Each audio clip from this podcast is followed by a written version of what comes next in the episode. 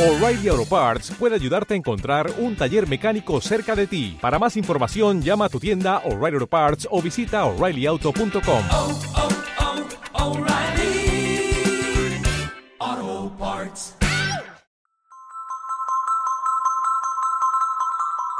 Bienvenidas al podcast número 6 de Musa, Mujeres por la Sostenibilidad Ambiental y Alimentaria.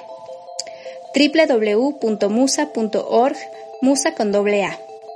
Espacio sonoro en donde hablamos sobre las crisis ecosociales y sus soluciones, como la alimentación del bien común, la agroecología, la resiliencia ante la crisis climática y el ecofeminismo.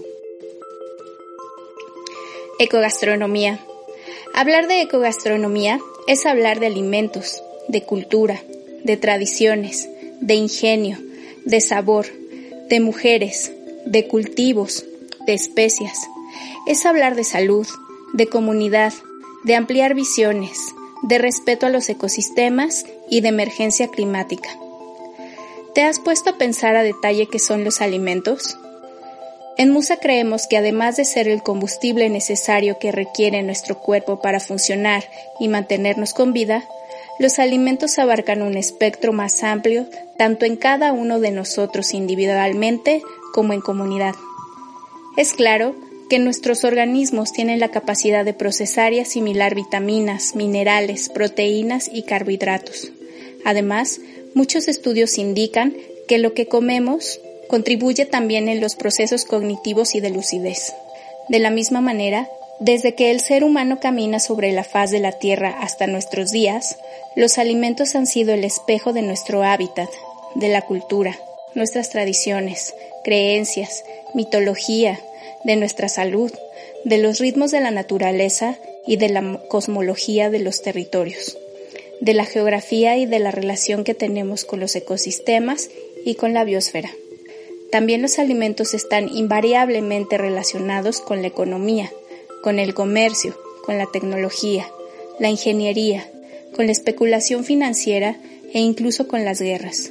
Nos guste o no, hoy en día lo que comemos por lo general está siendo inducido por la fuerza del mercado, por la economía neoliberal, como también por el dominio de la industria agroalimentaria, acaparadora de las tierras más fértiles para cultivar, que son las mismas que lucran obscenamente con la biotecnología, la industria de agrotóxicos, de ganadería y pesquería intensiva.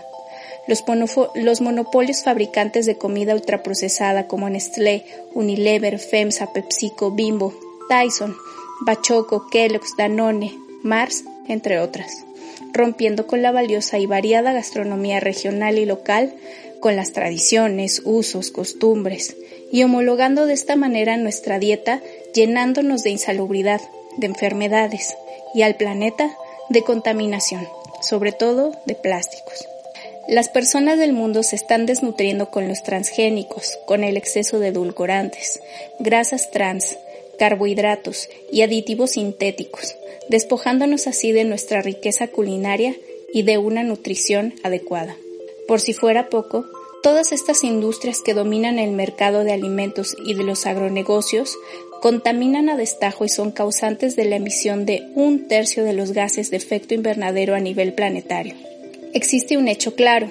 Es una realidad que los cambios en los patrones de dietas no corresponden a una simple moda o cambios de gustos en la población, ni tampoco a una libre elección.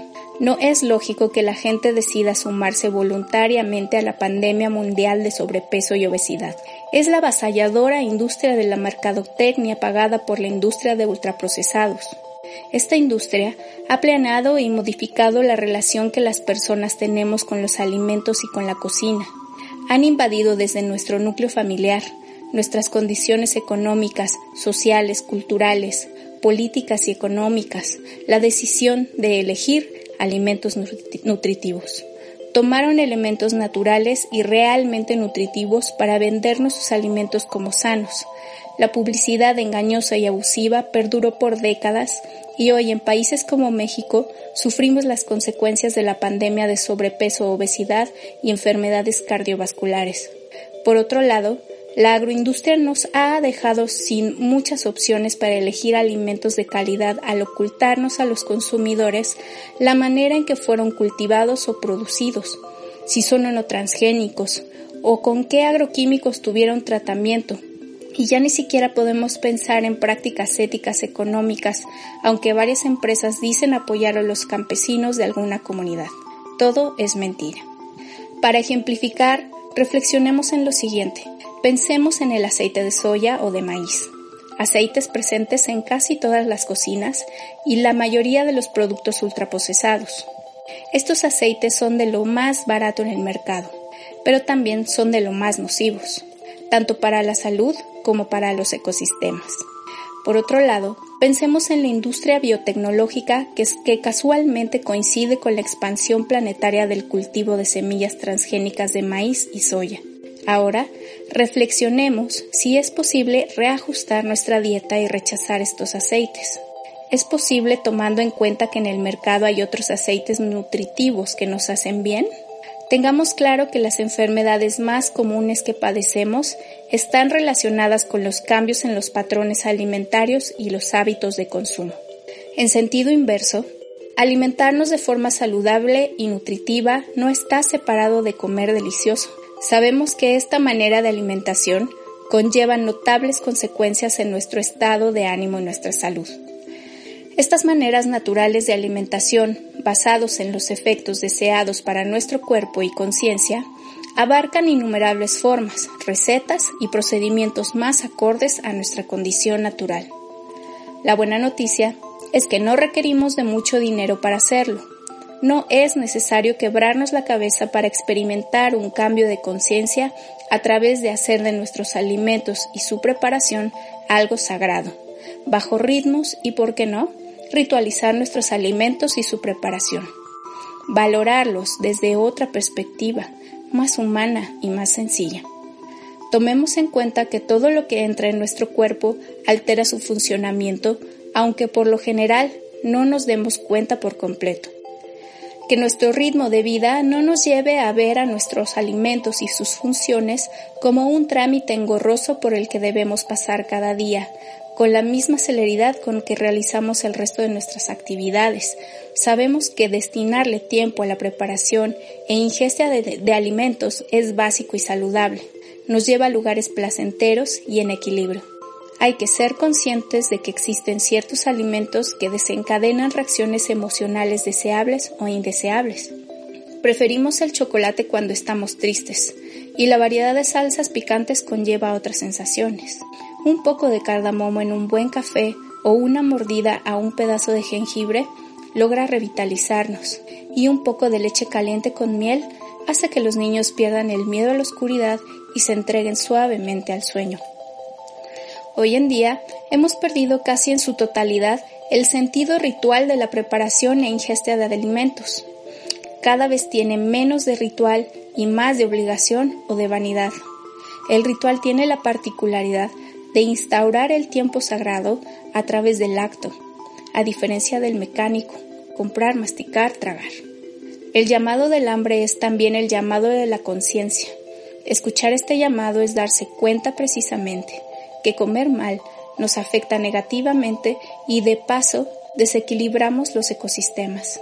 Es por todo esto que en Musa apostamos por la alimentación del bien común, que conlleva un elemento esencial, la ecogastronomía, que para quienes no la conozcan es un concepto que resalta la importancia de los sistemas alimentarios respetuosos, ecológicos y conscientes, donde se toma en cuenta la perspectiva ecológica, filosófica y de cambio de paradigmas. La ecogastronomía es un enfoque que combina la reflexión, la conciencia, el acto de comer y la cocina con el reconocimiento de que cuando pensamos y hacemos cosas con la comida, se producen muchos efectos positivos deseados. Algunas veces estos efectos ocurren en tiempo real y otras veces más tarde. A veces suceden en nuestras cocinas, en nuestras mesas, pero también lejos de casa. La ecogastronomía reconoce que los alimentos y los sistemas alimentarios están formados por elementos materiales, lenguaje, identidad, representación y procesos interactivos.